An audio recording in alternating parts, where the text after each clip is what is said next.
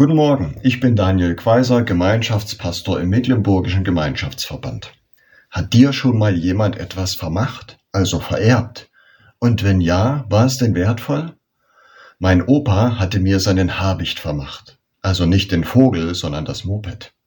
Originallackierung und Originalteile. Allerdings habe ich ihn dann irgendwann meinem Schwager vermacht und der wiederum seinem Vater. Ich fuhr halt einfach nicht mehr damit. Ich weiß aber jetzt, er ist in guten Händen. Den Jüngern Jesu wird auch etwas vermacht. Denen, die bei ihm geblieben sind, auch als es schwieriger wurde. Jesus vermachte ihnen, weder das Neue Testament noch eine bestimmte Form Gottesdienst zu feiern.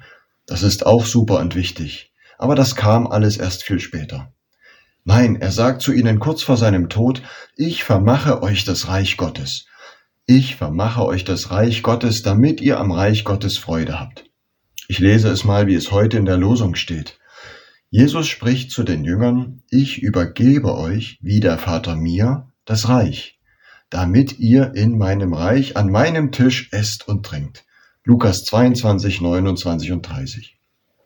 Ihr bekommt eins zu eins das, was der himmlische Vater mir vermacht hat. Das vermache ich nun euch. Was für eine Ehre, was für eine Wertschätzung. Doch was steckt da nun genau drin in diesem Reich Gottes? Gerechtigkeit, Friede und Freude im Heiligen Geist, so charakterisiert Paulus das einmal im Römerbrief. Und das ist es, was einem Nachfolger, einer Nachfolgerin Jesu zusteht. Das hat Jesus dir vermacht. Nun ist die Frage, was machst du damit? Geht's dir da wie mir mit dem Moped und du lässt dein Erbe in einer dunklen Ecke verstauben? Oder hast du gar den Eindruck, bisher hat Jesus dir dieses tolle Erbe noch gar nicht überschrieben? Dann bitte ihn darum. Ungefähr so. Jesus Christus, du hast deinen Nachfolgern ein unglaubliches Erbe versprochen. Gerechtigkeit und Frieden und Freude im Heiligen Geist. Ich vermisse das so in meinem Leben. Bitte schenke es auch mir. Und bitte öffne mir die Augen, dass ich's auch entdecke.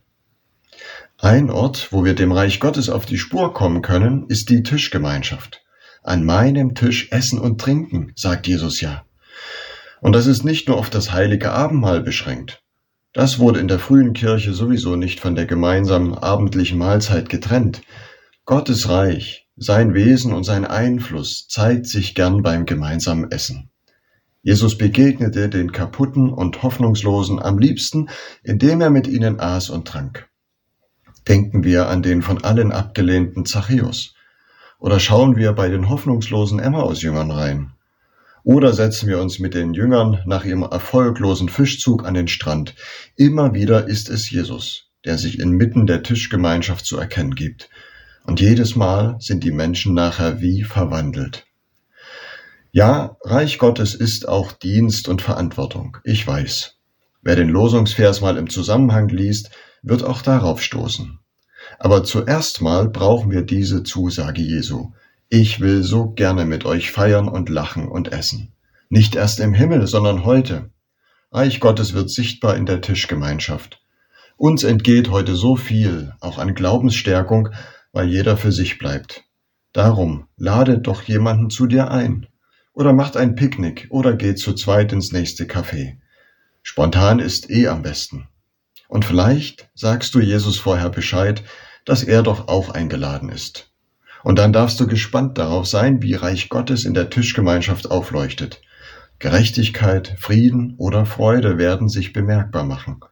Wir sind reiche Erben. Nutzen wir es doch.